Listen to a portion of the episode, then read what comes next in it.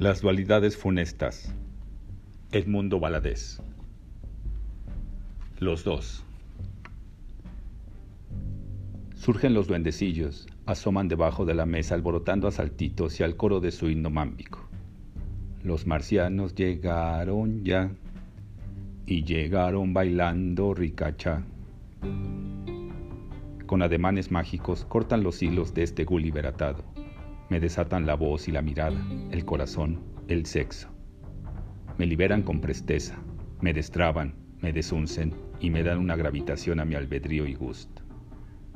Eh, chiquilín, apura, aquí me aprieta una inhibición persistente. Nada de mi cuerpo ni de lo que guarda queda ya sometido a cuerdas pesadas, cabos, sogas, cundaletas, correas. Sus benignas tijeras invisibles apuntan toda liga y me torno desenvuelto, festivo, jocundo, pajarero. Soy al fin gente alegre y me espolea la euforia de hallarme exacto a lo que quiero ser. Mis pequeños escoceses han cumplido su faena y les invito un trago, pues tengo las llaves de la vida y el cielo. Me renuevo y nadie podrá pesarme en la balanza. Y ahora digo que salió a la calle encandilado por la sorpresa cristalina de la tarde en la media luz del bar, cuarecido poco a poco en la bienandanza de un lujo colmado de alfombras. Caminar sobre ellas era posible sin pasos apresurados o angustiosos. De espejos que recogían de la semipenumbra sugestivas imágenes de mujeres propicias. Altos, suntuosos peinados y paradisiacos escotes indemnes a cualquier censura del peor cuáquero mirmidón.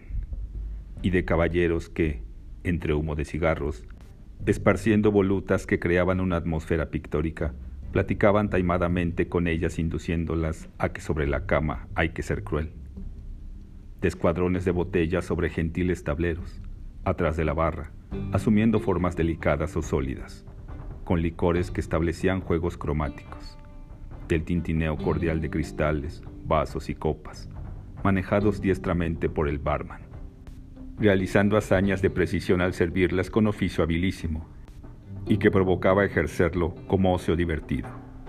De la solicitud maliciosa, genuflexa y profesional de mozos de chalecos rojos, con rostros impuestos a una cortesía casi severa, humanizada apenas ante un cliente dispendioso o familiar, y quienes, incansables, cambiaban los ceniceros por otros relucientes. Fue desprendiéndose de la subordinación a la realidad enemiga y empujado hacia una libertad dionisiaca. Vaso tras vaso de whisky, escocés con metáforas legítimas, se había restituido la seguridad en sí mismo, y su vida, dispersa en afanes irreconciliables, adquiría un sentido y una clara justificación de por qué y cómo vivir. Los duendecillos habían disuelto menosprecios. Tu incapacidad de consagrarte a una vida noble, confundido contigo mismo y con lo que te cerca, tu falta de amor hacia ti mismo y hacia los demás, porque no te atreves a dar el pecho, dejándote roer por la envidia, el desaliento y tu miedo a ser como eres. Insinceridad en el amor y sus insatisfacciones, la feroz rutina que pulveriza los sueños, que achica la mirada, que empequeñece y estamos juntos sin vernos y nos tomamos con desgano y no sabemos ya platicar ni terminar todos los cigarros la misma noche, ni volver la cama, ni reír de que hemos caído al suelo y estamos al alcance de nosotros mismos. Y podríamos volver a besarnos como niños traviesos y voraces, y bautizar a nuestros sexos, y hablar de ellos con alegría e inocencia, sin ninguna solemnidad hipócrita. La guerra en Vietnam, a fin que la humanidad toda pueda algún día compartir una nueva y abundante cosecha de felicidad y una esperanza en esta tierra. Agrega, puff, intranquilidad económica, la vida en fáciles abonos, Sisifo moderno, letras, pagarés, aseas, al Palacio de Hierro, a Viana, y trabajar más y todo más caro y compras, impulsados a comprar, bendecidos a comprar, spots, radio, televisión, desplegados, murales, carteles, anuncios luminosos que ofrecen lo mejor de la vida y cómo gozarla siglo XX baratas, oportunidades, ventas de ocasión, gangas, novedades, planes de pago fácil, gran venta general, el 15% de descuento, a crédito sin enganche. Su crédito es bueno, magnífica oferta, precios extraordinarios, réditos, la renta, la luz, el teléfono, el gas, la criada, el tendero, el carnicero, otra vez al súper, a a Gigante, latas, envases, nuevos abonos, sangre para los abonos, tu seguridad para los abonos, tu cuota diaria para que gire el mundo. Frustraciones. ¿De qué tipo? El primer signo, ante el espejo, el color de la piel sin brillo, diluido en las mejillas el tono sonrosado. Casi amarillenta, opaca. Los ojos más pequeños, llorosas y nefastas las ojeras, la boca, sabor infecto. No soy el que me agrado, me disgusto contra esa cara. Me parece fea, sórdida, repelente, falsa. Me gana una inseguridad que derrumba mis precarias esperanzas de que hoy será otro día. Es infructuoso suponer algo bueno con esa figura, así sea por 24 horas. Soy un cuerpo pesado, sin agilidad en la mente. Un pobre diablo, un peso para mí mismo. Me muerden las ratas de la mediocridad. Exclusiones. No te hallas ahora en que te rodean los senos de Sofía Loren y las naves espaciales, tu mísero destino es solo ver de lejos y las maravillas se reproducen ante ti solo. Si acaso, te toca un aparato de televisión, y aunque quisieras compartir este formidable mundo moderno, te lo impide el cristal que te han puesto, y tú estás al otro lado y no serías capaz de romperlo. Incomunicación. Quisiera hablarte con otro idioma y no este tramposo, hipócrita, consuetudinario, que no te dice, te introvierte sin dejarte salir al aire, a la luz, a la aventura, a la vida. Silencio innoble que nos entierra, casi tumba, sudario, palabras sin sarbalab, y yo ansioso de expresar mis virginidades, acariciar con palabras brillantes, punzantes, certeras, palabras jugándose el todo por el todo, y por eso me callo, porque me falta valor para arriesgarme y para ver qué pasa. Incompatibilidades con Cristina. Capítulo aparte escepticismo hacia la justicia, creencia en la mala suerte, desgana, indiferencia, temores de un cáncer o una falla del corazón, falta de pasión. Te perdiste la oportunidad de hacerte santo gángster. Desadaptación. Hay una distorsión entre tú y la realidad que te circunda. No enchufan, no sabes dónde está el contacto. Inseguridad. ¿Quién tocó la trompeta y formó esa tempestad de incertidumbre y desasosiego? mezclados con un día, puedes quedar sin destino y descargo sobre ti, con que tú todo entero, te abrazaste y con ella se quemó la tercera parte de tu derecho a vivir sin temor, y toda su sonrisa pura, y fuiste arrojado a la oprobiosa inseguridad. Tal vez úlcera, hastío, desconfianza hacia la condición humana. La burra no era arisca. Dudas sobre el más allá, lejano Dios de este tiempo, con tu careta termonuclear, jugando al gato y al ratón Resulta que te evaporaste y para qué carajo rezar. ¿Cuál es tu juego? Si era mejor suponerte fácil, creer en tu cómoda utopía, la fianza de saltar a la muerte y tocar la eternidad, así fuera para el pago. Es desolador este sueño al fin absurdo, en que se nos va la vida sin entenderla, o somos brisnas de una destrucción colosal, para que en los siglos de los siglos, ya todo acabado, surja tu auténtico rostro y entonces el tiempo fluya en más dimensiones para otros seres salvados de la condición humana que les impusiste? Incremento de las armas nucleares, los discursos de los generales, falta de heroísmo para salir a romperte la madre e imponer lo que eres, la sensación de estar siendo rebasado, siendo el incomprendido gerundio el único que capta lo volátil del tiempo, sin respuesta al porqué de la vida y de ti mismo y la yerma, estéril, inevitable disolvencia de los días, cuya perspectiva va dejando un vacío en el que nada perdura, y las primeras sensaciones de estar al margen de lo que modifica tu época y que poco o nada se tiene que ver, al fin, con los demás y el mundo, aunque se conviva con ellos y se esté incrustado en él. Pero parezca que a uno lo dejaron atrás de un muro que jamás podrá ser saltado, y como que la existencia transcurre de lejos y tú estás podrido a soledad y aunque grites, a ningún oído podrá llegar el estridor que te bulle por dentro y mucho menos comprenderlo.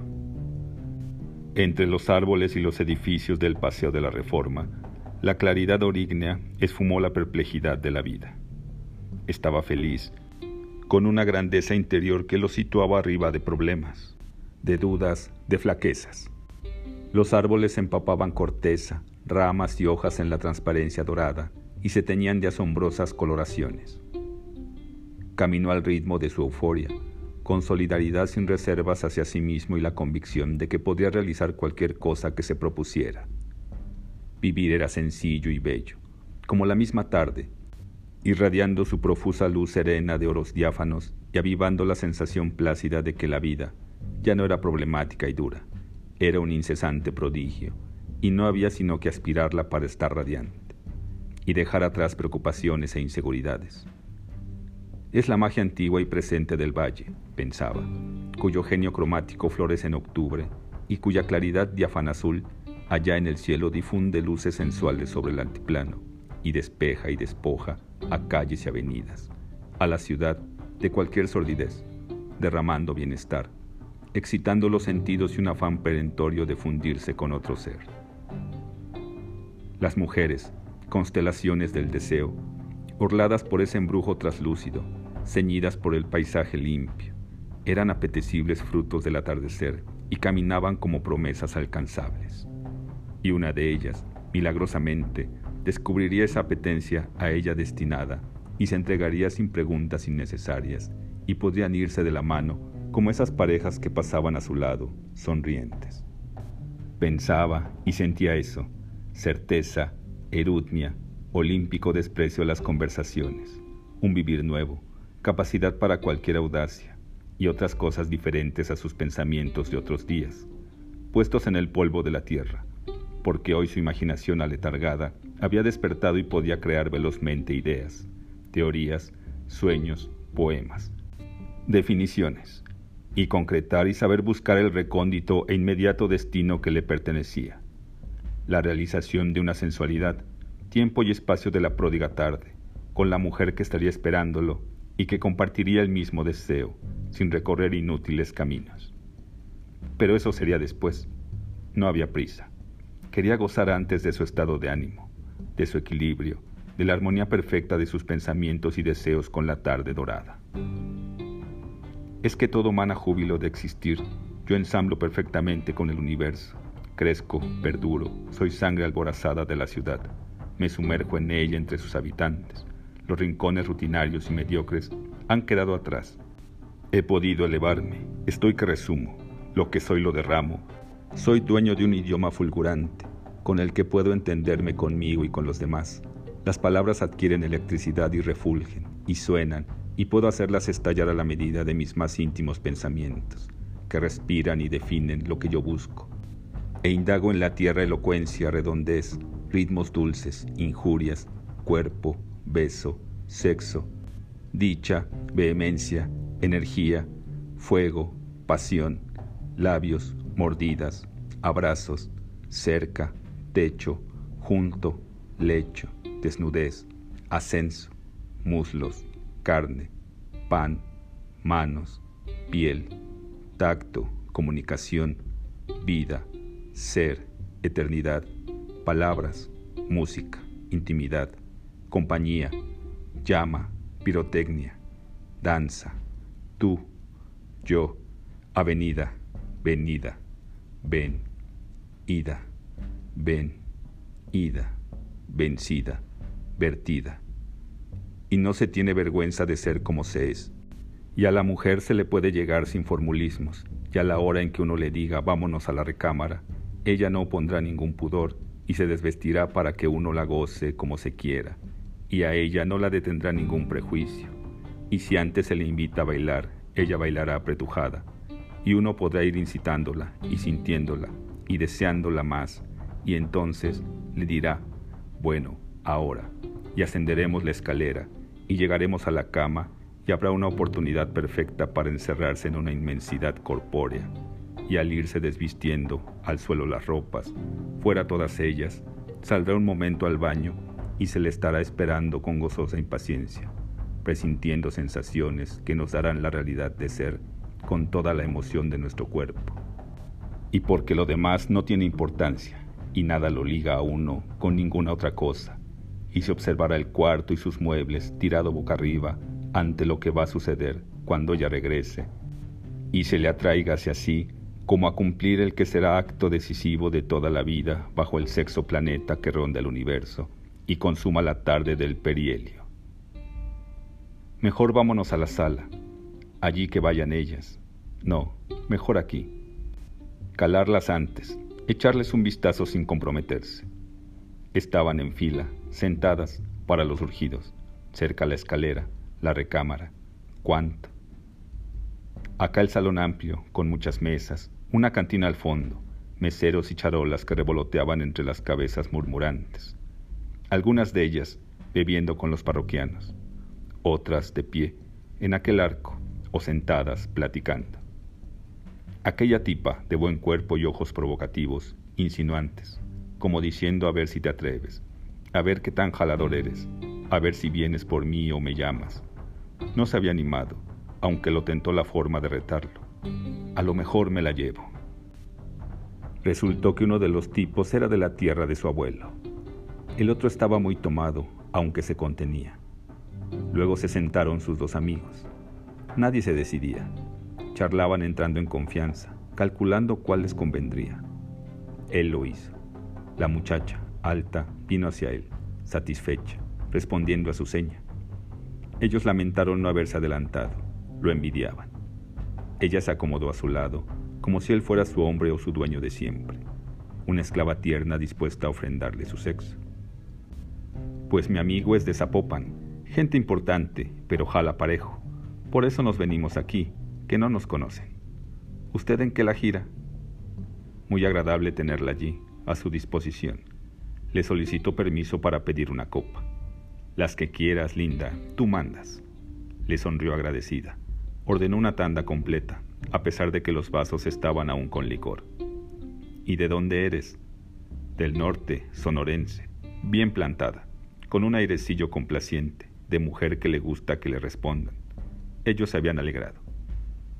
Uno, con los ojos cerrados, moviendo la cabeza como suspendida de un hilo a punto de romperse y murmurando tal vez confesiones concentrado en que el mareo no le borrara ese trozo de lucidez todavía inmóvil en el vértigo interior de su pensamiento. Otro explicaba cómo habían iniciado la parranda. No es que le saque al bulto, me encanta el merengue, pero agarramos este cohete marca Diablo, el mezcal, mezcal de Chichihualco, cómo se destila el ingrato. Nos quedamos hablando en ñáñigo y esloveno. A mi compañero le pegó duro, míralo. ¿Por qué están ustedes tan solos? Les presento una amiga. Ya se habían animado. Decidieron su selección, jugando a la suerte de la apariencia. Aquella, mira, es muy buena muchacha, te va a gustar. Llegaron las invitadas, se sentaron entre los hombres, pidieron copas, cuchicheando entre ellas, luego ronroneándoles a ellos. Al rato, casi todos hablaban al mismo tiempo. La muchacha primera se había puesto alegre y se comportaba como dueña de un derecho de primacía. Les contaba algo. Puras chimontretas. Estábamos en la nevería. Había una bola de bukis. Ellas son muy persinadas, todas, con una cosa de que será o no será. Olvídate. Si vieran el gelengue que se armó. Pedía más copas. Decidió llevársela. Pero cómo no, ya sabes, 150 pesos al rato. Todavía no. Solamente un rato. Otra de las muchachas contaba algo de su vida y todos se quedaron escuchándola. Tenía ademanes expresivos y una voz agradable. Me fui con él por las ganas y porque me ofreció que nos casaríamos. Yo se lo quise creer y me agarró con los ojos vendados. Se acercó una muy atractiva. Su cuerpo tienta a todos y se la arriman para tocarlo. Ella dice, busco una lengua.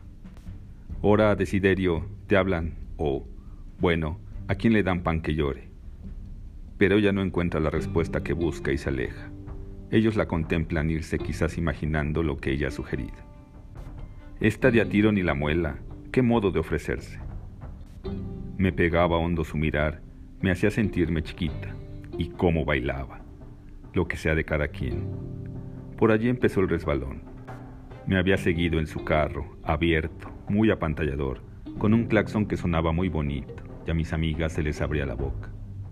Un día me invitó a subir y yo ya me moría de ganas, pero aguanté. No hay que ponérselas fácil. Me decían que era muy vacilador y quién sabe cuántas cosas. Me fue siguiendo, cerquita. diciéndome cosas muy bonitas, echándome flores sobre lo que le gustaba de mí y que debía haberlo apreciado muy bien. Ya ves, mana, no estoy tan dejada de la mano de Dios. En una esquina, unos tipos me quisieron agarrar con las manos, metiéndome la mano por detrás. Él se bajó del carro y le reclamó a la brava. Me conquistó. Me subí a su carro y me llevó a tomar unas copas. Luego, luego me agarró a los besos. Cómo me puso nerviosa. Me sentía sin fuerzas, apretada por él. Si no me detengo, allí mismo caigo. Aunque caí luego, luego, lo que es la verdad. No me le resistí mucho. Se salió con la suya. Y todo para que el muy desgraciado me aventara esta vida, para sacarme el dinero. Me chupó hasta lo que no tenía. Pero ya no me vuelven a ver la cara. Que nos sirvan las otras, ¿no? Llamó su atención, en la mesa cercana, una voz rotunda, clara, sugestiva, de un tipo de mediana edad, de anteojos, que planteaba algo que, por el tono con que era dicho, parecía muy importante, muy digno de oírse. Más que el significado de lo que sostenía, la seguridad y precisión de sus ademanes rotundos bastaban para darle interés a lo que decía.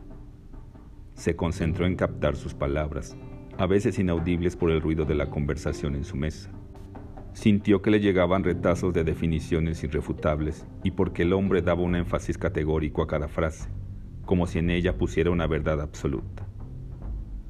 Es una maquinita maravillosa. El sueño es el estado normal del hombre. Le hago esa pregunta. Intuyo o sé o dirimo en dos horas. ¿Qué culpa tengo yo de eso? Honradamente, en ese sentido. Porque usted me entendió. ¿Para qué es un burócrata? el verdadero gobernante de México.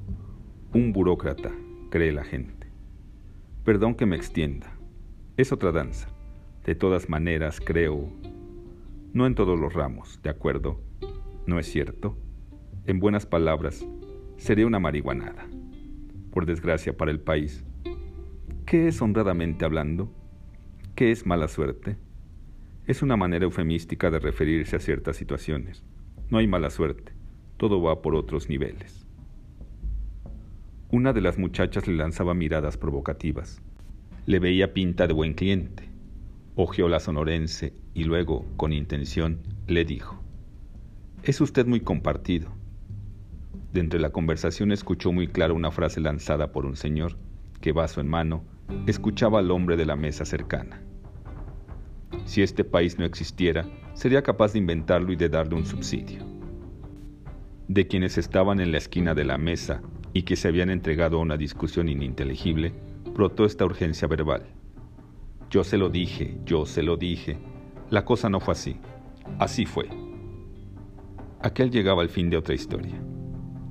Iba sobre los huesos de la muchacha, estaba puestaza, y este me cuelga de un huevo, y acabas empapándola. Vaya esquinazo que me das. Me ligué con él de pura chiripa, ese es re buen cliente. Viene a lo que viene y paga muy bien sin exigir cosas raras. Ay tú, Alfonso, a ver si nos sirves en esta mesa. Le resumba, es muy diablo, pero le ha caído la de malas. La otra noche vino ese señor y se metió con tres muchachas a que le dieran exhibición. Está trastornado. No le haga caso. Así es él, pero no es de pleito. ¿No me invitas una copa? Mira, mira, allí está Ángela. No había venido porque tuvo un niño. ¿Por qué no nos vamos al cuarto? No te vas a arrepentir. A ese le gusta tronárselas. Siempre anda tuturusco. Fíjate, me lo compré en abonos, con una señora que trae ropa de Estados Unidos. Está bonito, ¿verdad? Me lo dejó en 300 pesos. ¿No le echas unos 20 a la sinfonola? Podría salir, pero tienes que pagar por la salida.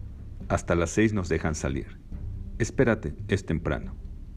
Si quieres vámonos arriba, a una sala. Allí estaremos más a gusto. Ese señor es redecente, siempre nos trata bien, sin leperadas. Regálame para mi carro, diez pesos. No, palabra, es mi amiga. Vieras que te trata bien. Esa es reloca, bebe mucho y luego le da por bailar desnuda. Tengo que pagar la renta, a ver si a completo. Esa es nueva, empezó a trabajar hace poco. Pasó una, enfundada en unos apretados pantalones. Algunos se volvieron a verla. cambiando miradas obscenas o maliciosas. Apa, pantaloncitos y lo que llevan dentro. El que no cesaba de hablar se molestó porque su interlocutor se había distraído al paso de la muchacha, y tomándolo de la solapa, exigiéndole atención directa, le arrojó estas palabras. Ya verá usted, se lo voy a contar. Llegamos al aeropuerto. Verá usted, déjeme contárselo desde el principio.